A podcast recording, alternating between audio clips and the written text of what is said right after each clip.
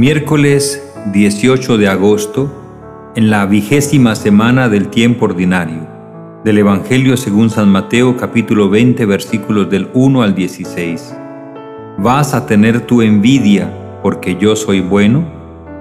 En aquel tiempo dijo Jesús a sus discípulos esta parábola. El reino de los cielos se parece a un propietario que al amanecer salió a contratar jornaleros para su viña Después de ajustarse con ellos en un denario por jornada, los mandó a la viña. Salió otra vez a media mañana, vio a otros que estaban en la plaza sin trabajo y les dijo, Id también vosotros a mi viña y os pagaré lo debido. Ellos fueron.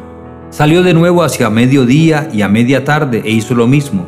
Salió al caer la tarde y encontró a otros parados y les dijo, ¿Cómo es que estáis aquí el día entero sin trabajar? Le respondieron, nadie nos ha contratado. Él les dijo, Id también vosotros a mi viña. Cuando oscureció, el dueño dijo al capataz, Llama a los jornaleros y págales el jornal, empezando por los últimos y acabando por los primeros. Vinieron los del atardecer y recibieron un denario cada uno.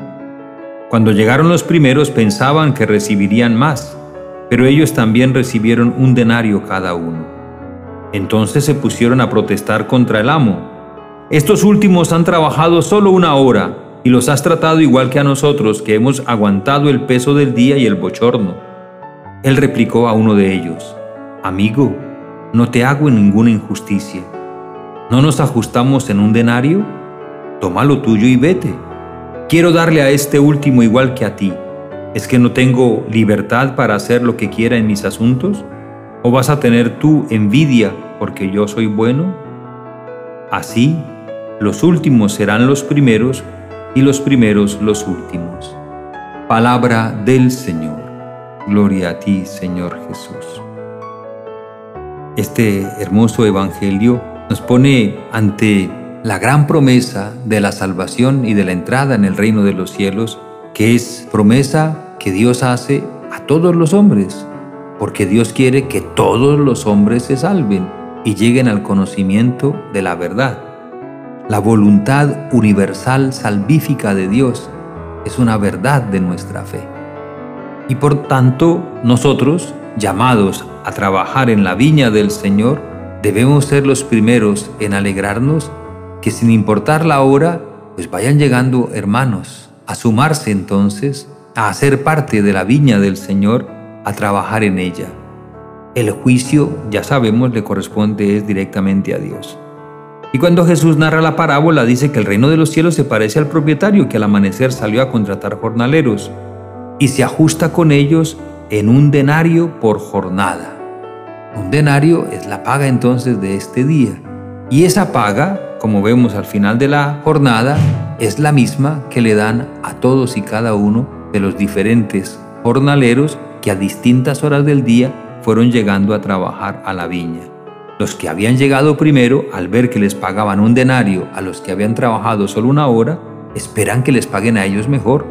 Y cuando reciben solo un denario, pues empiezan a protestar. A lo que el amo le responde entonces, Amigo, no te hago ninguna injusticia. ¿No nos ajustamos en un denario? Toma lo tuyo y vete. Quiero darle a este último igual que a ti. ¿Es que no tengo libertad para hacer lo que quiera en mis asuntos? Ya dijimos que la libertad de Dios, la bondad de Dios, la voluntad expresa de Dios es la salvación. Y la salvación consiste en que ingresen, que participen de las realidades del reino de los cielos, pues los seres humanos, los pecadores, todos los seres humanos. No por nuestro pecado, sino por la infinita misericordia de Dios. Y ya que Él ha venido a llamar a los pecadores, pues son los pecadores los que están llamados entonces a la salvación. Y cuando llegue esa salvación, pues todos nosotros experimentaremos que es solo gracia, que es solo misericordia, no merecimiento nuestro. Y que no nos podemos sorprender al entender, al verificar que muchos que nosotros hubiésemos considerado no dignos de esa salvación están allí, quizá incluso primero que nosotros. Jesús también lo dijo cuando con fortaleza insistió, los publicanos y las prostitutas os llevan la delantera en el reino de los cielos. no porque practicaran semejantes cosas, sino porque habían abierto sus corazones a la misericordia de Dios que les llamaba, y en cuanto a conversión, iban más adelante que muchos otros. Y esa es una realidad que también es vigente para nuestros días. Solo Dios sabe cómo está cada corazón.